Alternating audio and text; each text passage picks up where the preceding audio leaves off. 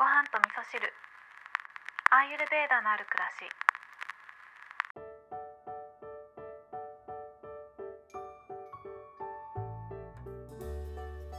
えー今回はゲストをお迎えしております。2010年から16回南インドのチェンライに訪れて、えー哲学に基づくヨガの実践を学び伝えているヨガ教師のミカさんをお迎えしました。ミカさんよろしくお願いします。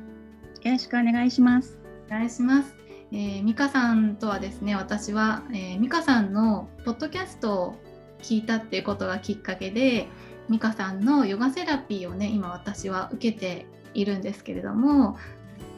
あのミカさんが提供してらっしゃるヨガセラピーでできることというか、ヨガセラピー自体はどんなものにアプローチすることができるんですかね？まあ、どういうアプローチができるかっていうよりもその人それぞれに何を望んでいるのかっていう聞き取りをして、それに基づいて、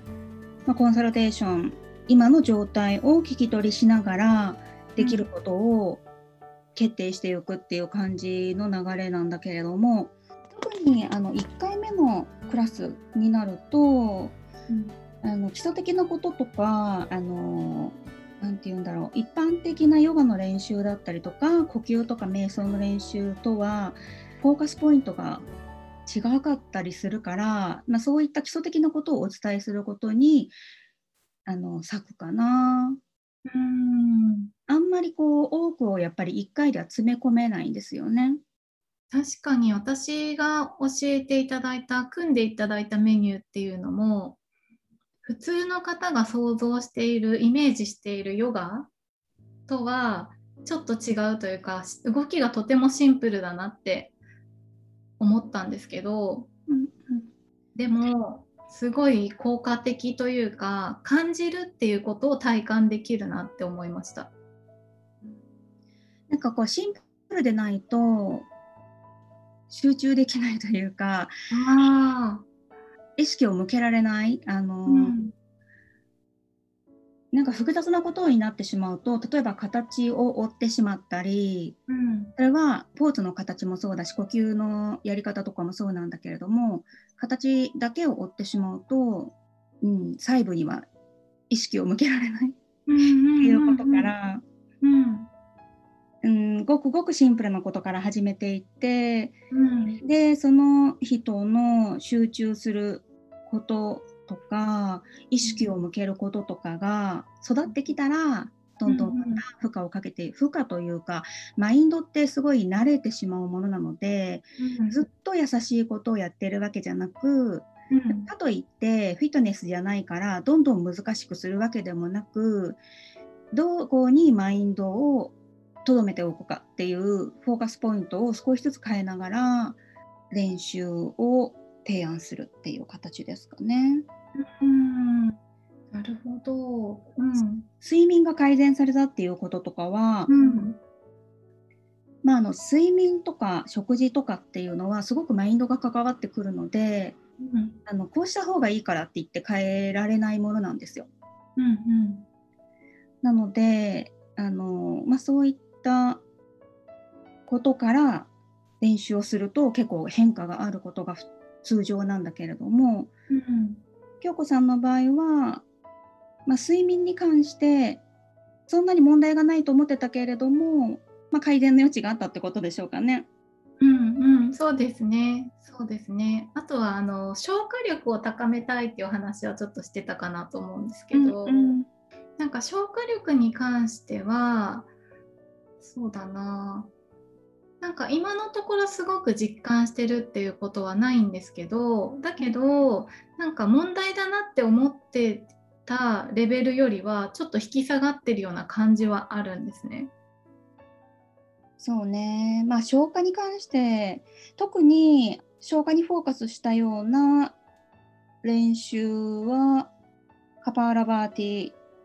の提案ぐらいですかね。うんアサムに関して体を使った練習に関してはそこまでちょっとまだ提案をしていなくてうんまあ吐く呼吸吐く呼吸のこととかかなっていう感じですかね。うん、あの呼吸の深まりはすごい感じてます感じますすごく。うんうんうん、その肺に呼吸入れるっていう感覚ってあんまり意識してなかったんですけどうんうんそれを教えていただいたっていうことがすごい大きかったなって思います。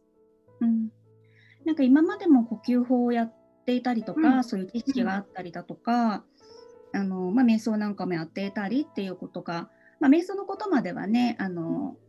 インフォメーションぐらいしかお伝えしていないですけれどもそのやっぱりこうだいぶ違うと私は感じてるんですけれども京子さんはどうですか、あの呼吸そう美香さんに教えていただいたのですごく印象的だったのが呼吸をすることと呼吸法は別ですよっていうふうに教えていただいたじゃないですか。うんうん、なんか呼吸法はその呼吸法によって得られる効果っていうのを目的としていて呼吸をするっていうことはまた別だっていうお話だったのでなんかまずは呼吸に意識をするっていうことを私は呼吸法でずっとやってるやってたのでなんかそこがすごく不十分だったなって思うんですよね。呼吸がちゃんとできてないのに呼吸法をしてその効果を得ようとしてたから中途半端だったのかなって思ったんですよ。うんうん、あの呼吸の原則を知らないで呼吸法をやっていたから形だけになったっていうふうな解釈ですか、はいはいはい、なるほどね。すごくやっぱり原則ってあんまり知られてないなっていうふうに感じます。うん、原則っていうのはあれですか？その肺に入れてとかそういう話ですか？そうですねまあ息の入り方もそうだけれども、うんまあそれよりも最初のステップとしては吸った後にポーズを入れて吐いた後にポーズを入れるっていうことが意識的な呼吸のための原則なんですね。あでそれを結構私は強調してるんだけれどもあんまり刺さる人がいないんですよね。ーうんなんかそのそのポーズを入れることによってマインドが呼吸にずっと意識を向けていられるっていうことをそれがないと普段の呼吸にすぐに戻ってしまうっていうことをうん。あとはうん戻らないようにすごく努力が必要になるんですよ。うん。でも最小限の努力で効果を出していくっていうのがインドの知識だって私は感じているのでうん。呼吸だけに意識向けなきゃ向けなきゃっていう風に呼吸をすることになっちゃうんですねポーズを入れないと。でもポーズを入れることによって、そういう風にずっと呼吸を見なくっちゃと思わなくてもそういう風にするためのテクニックなのでうん。そだから原則なんですね。呼吸あ瞑想のーための。うんうんうん。なるほどね。私があの教えていただいたメニューの中で好きなのがなんかこうやって手を上げて下ろすっていうこのここに呼吸をつけるっていうのがすっごく気に入っててこれ仕事中の合間にやってもすごいあのストレス解消になるっていうか一息つくってまさにこのことだなって実感してます。うんうん、それはもう本当に最もシンプルな練習なんですけれども、うん。あのそれをすごく効果的に行うためにはやっぱり呼吸に対しての意識が必要で、ただ単に手を上げて吸って手を下ろして吐いてっていうことだったら何十回やってもうんそんなに効果が出なかったりするんですよ。ラジオ体操みたいな感じになっちゃうので。うんなんだけど息を吸い切ったっていう後のポーズ息を吐き切ったっていうことのポーズその後のポーズこれがすごく効果を引き出すっていうだから呼吸の原則でここは押さえておくべきポイントだったりするんですけど、うん。そのこと自体がすごく繊細なことなので、うん。割と形とかうん目につくような何かこうドラマティックな感じの ことを期待される方がいる場合には何を言ってんだろうなとかなんかその辺を感じ取ることができないっていうこともあります。はい、すごいわかります。あの私もねヨガを今まで動画を見ながらヨガやったりとかしてきたんですけどなんかそのポーズをいろいろとっていくヨガよりもこの上げて下げて呼吸っていうこの本当に2回ぐらいですごくあの深まってるっていう感覚があるんですよいろんなポーズを取るよりも。本当に呼吸とそうですね。自分がつながってる感じがすごくあります。うんうん、あの気分もリフレッシュされるしはい。あとなんかこうすごくまあ例えばだるかったりとか疲れている子とかうん。あのすごいリフレッシュするんですよねやっぱり。うん、そう本当に回数じゃない量より質だなってすごく思います。うん、特にそうですね。まあインドだと25歳以下とかなんですけれども、うん。日本だとまあ30歳ぐらいまで見てもいいかもしれないけどまあ30歳ぐらいまでだったらば、うん。そうやってアクティブに動くようなこともいいかもしれないんですけれども40代になったり50代になったりした時にそういうふうにやって効果を出さなくちゃいけないような練習っていうのは自然なことじゃないんですよね。うんなんか練習の、えー、とやり方が変わってくる年代によって変わってくるっていうのがヨガセラピーの基本でもあるんです。えー、そうかそれは、えっと単純に体力的なところとかそういう話ですか？あのーまあ、25歳以下っていうくくりで考えると,、うんとまあ、体力的なこととかだったりもちろん、えっとまあ、10代も含まれるので成長期だったりとか、あとはこう比較的あのヨガのあのポーズが多めの練習になると特にこう若い世代に向けての練習ってちょっと軍隊っぽいやり方なんですね。へえでもまああの比較的そういう一般的なヨガのポーズってちょっと軍隊っぽくないですか？ブートキャンプみたいじゃないですか。なんか一斉にやるじゃないですか。ああい。うことをですね軍隊的っていうふうに言うんですけれども。うんなので一斉に行わせるっていうか、んんうんそういう練習をすることによって協調性とかを学んだりとか、うんあの多様性を学んだりとか、まあ、いろんな意味合いがあったりとかもすると思うんですね。うん。あとこう次から次へとポーズを練習することによってあの記憶力なんかもつけていったりっていうような、まあ、いろんなこう意図があって全てをやっているので、うん。そういった練習を40代になって50代になってやるっていうのは、うん。なんかこうそれは必要なのだろうかっていうこともあるし、特にやはりこうそうね日本だったら30代以降とかになると時間がなくなってくるんですよねどんどん。うんうん仕事が忙しくなったり家庭を持ったりとかして。うん。なのであの合理的に練習効果が出せるようにしなくちゃいけないとかやっぱりそういうふうにしていくと、そうでなくても体が疲れているのにもっと体を使う練習っていうのはやっぱり必要ないですよね。確かにそうですね。なんかあの良くなろうと思ってやってるのに逆に疲れちゃって逆効果っていうことにもなりそうですよね。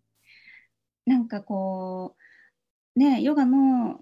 動画とかを見ながら練習するような人はやっぱり良くなりたいっていう気持ちがすごく強いから、うん。もうなんか今日やりたくないなと思ってもいやいやって言ってやったりするんでしょうけれども、うんうんうんわかる。まあ、そういうところなのかなっていう感じが。だそもそもの練習が見直した方がいいけれども、うん。あんまりそういうふうなものだと捉えられていないっていうことがありますね。うんうん、確かにすごい頑張頑張りすぎちゃうっていうとこが私もあったのでそうなんか頑張ることじゃないんだなって思いましたねヨガセラピーを受けた時に。うん、あの、うん正しい方向の努力とかってよく言います。うんうんうん、なるほど。なんか努力なしにっていうわけではないんですよねやっぱり。でも正しい方向に努力をすることがすごく大切っていうのはヨガスートラにもね書いてあったりするんです。あ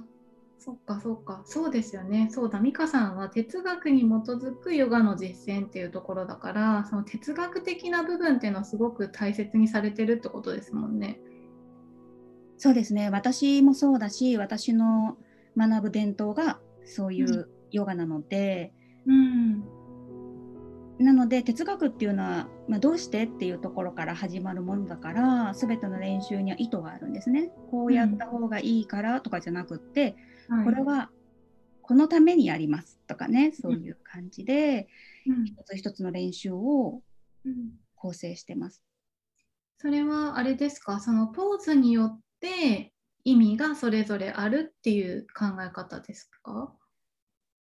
うん。その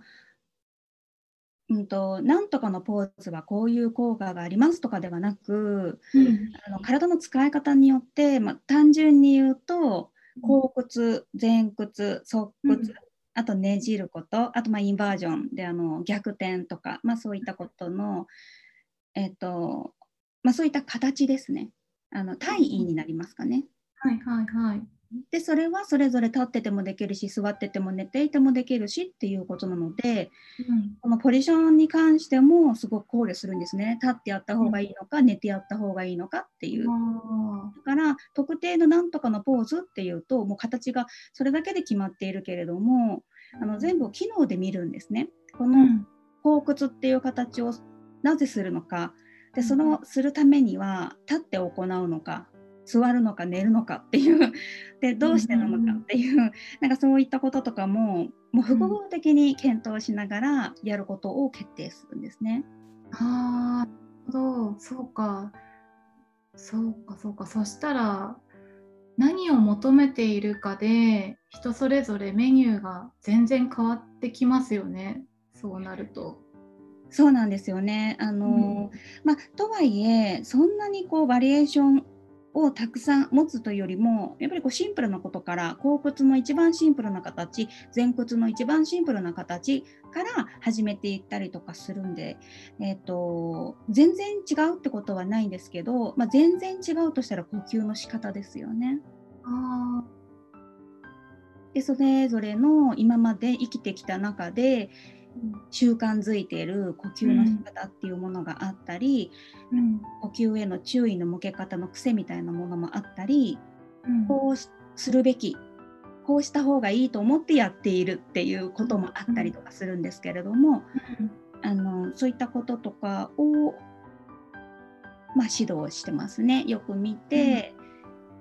で意見があったらそれを伝えてという感じで。でそれでまた直してもらった時にどう感じたかっていうようなことを、まあ、とにかく聞き取り聞き取り進めていく感じですね。うーんそうかそうか。うん、あの現代人に多い呼吸の癖みたいなのってあったりします？うーんまあ、全体的に息が浅いっていう。あの とか。うん。まあでも本当にこう歌を歌ってた方とか、うん水泳やってた方とかは呼吸があの上手だなって思う人も多かったりするんですけれども、あの逆にこうヨガの呼吸練習長年してますっていう人がうん。あまり機能的じゃない呼吸の仕方の癖がついているかなっていうふうに感じうます。ん。そっか。意識的な呼吸っていうのが間違った方向に行ってるっていうことですかねそれは。うん、なんか形で多分伝えられていたことが、うん。まあ、少しこう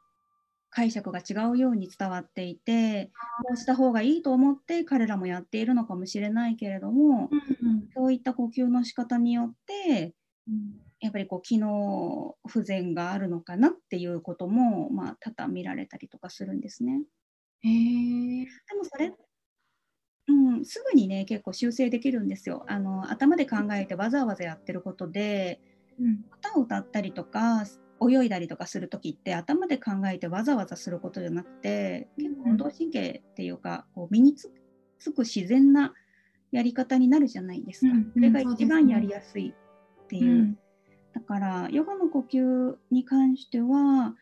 そうじゃない風に伝わってきてしまっているようなことも見受けられるかもしれない。へえあの美香さんがそのインドで教えていただいてる先生がなんか呼吸に関してものすごく研究されてる方だっておっしゃってましたよね。はい、うん、どんな風に教わるんだろうってすごく興味があるんですけど。もう私が伝えてるだからその呼吸の原則っていうようなこととかも、うん私の先生の一人であるサラスバティうん。という先生が、えっと、呼吸に関してすごく研究をされている方で、うん。でサラスワティに会う以前にも私は同じ伝統をずっと学んでいたんだけれどもサラスワティに会うまでそういううん、そういう意識を意識の向け方を教わったことがなかったっていうようなこととかも多々あったりとかしたんですね。だから、うんヨガって言っても一つじゃないし同じ伝統の中でもあの全てを網羅してるわけじゃないしうんあのっていうところなんだななんか先生にもよるのかなというか。あうん、なんかそれあのー私の伝統だけじゃなくって全ての、まあ、伝統に関することはそういうふうに言えるのかもしれないですよね。なんか軸はあの同じなんだけれどもやっぱりテクニックとか、ーそういったあの細かいこと実践的なこととかになると余計にうんその人の特性が出るのかなっていう感じがしていて。うんうんで私はこうどちらかというとなんか漢字で覚えるとかじゃなくてもっと論理的に学びたいみたいな気持ちが強かったから、うん。かサラスワティみたいな人から教わった時にあすごく腑に落ちたことが多かったかなって思いますね。へえそっか。誰でも誰でも分かってることじゃないんですねその呼吸っていうことはねそのインドに行けばすごい先生がいっぱいいて本格的なものを学べるのかなって思ったらそうじゃなくてやっぱりその中でもなんか自分に合う先生だったりとかまあそそうそういうことですね自分に合うかどうかっていうことも大事ですよね。そうそう自分が知りたいことが教うんえてくれる先生が、あの正しい先生なわけで。うん巧妙だとか有名だとかそういうことで選ぶものじゃないっていうことをすごく感じますね。あーそれすごいわかります。うんうん。そうですね。わあすごいわかります。うん。なんかこう発信する方と受け取り手の、うん、なんかどうしても生まれてきますよねそういった。まあでも基本的にやっぱり伝統のあるものっていうのは本から学ぶものじゃないんですよね。あの書き手の意図と違うように解釈していてもわからないじゃないですか。あ。うんうんでもやっぱりこう伝統って1対1で教わっていく、まあ、1対1とはもう現代では限らないけれどもうん。うんまあでもこうちゃんと生身の先生を探して 教わっていく特にベーダに関してはそうなんですけれどもはいそれはやっぱりこうなんかいつもいつもこの齟齬がないか確認し合っていくっていうプロセスが大切だからなんですよね。ああそうですね。そうかいい先生探しはなかなか運運とかにもよりますよね それはね。うんなんかもう旅って感じですかね。そうですね。そうか、なんかもうアーユルベーダも私勉強してますけど、いろんな先生がいるので、まあ、本当にやっぱ人それぞれ同じ伝統であっても解釈って全然違うんだなっていうふうに感じますね。うんうんで。すよね。うんなんか全部間違えてはいないんだけれども、うんうんうん、なんかでもこう、うん、やっぱり自分の考えとかをあまり入れない方が誰からも理解しや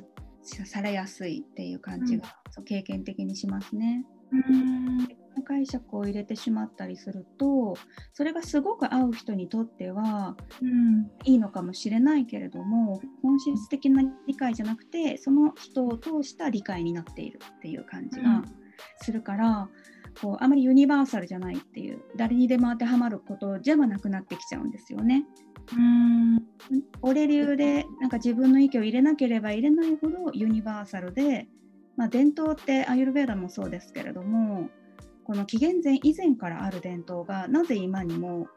あの通じ通用するのかってそういうところなのでそれもあのアユルベーダにしてもヨガにしても解釈きちんと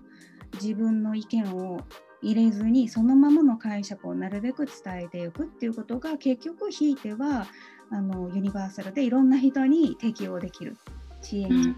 思ってるんですよね。うんうんうんそろそろお時間が なんか話がねちょっとそうですね。大丈夫だと思います。ということで今日は美香さんにお越しいただいてヨガとか呼吸についてのねお話を詳しくお伺いさせていただきましたけれどもいかがでしたでしょうかね？結構ねヨガって知らないことがすごくたくさんあって本当に美香さんはね面白い方でたくさん勉強されてるのでいつもねお話を聞いててねすごくね勉強になるなって思ってるんですよね。で今回はね最後の最後の方はかなりグダグダな感じで切ってるんですけど実はねこの後私と美香さんは23時間ずっとね話し込んでしまったんですよね。もう本当に面白くてでもねちょっと美香さんがあの 暴走してしまったのでその先は放送できないなってことで今回はカットになったんですけれどもそんなね、ミカさんのすごくあの興味深いお話の方はですね、ミカさんのポッドキャストチャンネル、アーカーシャ FM の方でお聞きいただくことができますので、ぜひね、ヨガ哲学なんかに興味がある方は聞いてみていただければと思います。ミカさんね、本当に楽しいお話をありがとうございました。そして貴重なお時間いただきましてありがとうございます。ぜひまたゲストの方にね、遊びに来ていただければと思います。ミカさんとはね、インスタライブなんかもさせていただいておりますので、またその際はこちらの方でお知らせしたいと思います。ということで今日はアーカーシャ FM のミカさんをお迎えしてのゲスト会をお届けしました。今日も聞いていただきましてありがとうございます。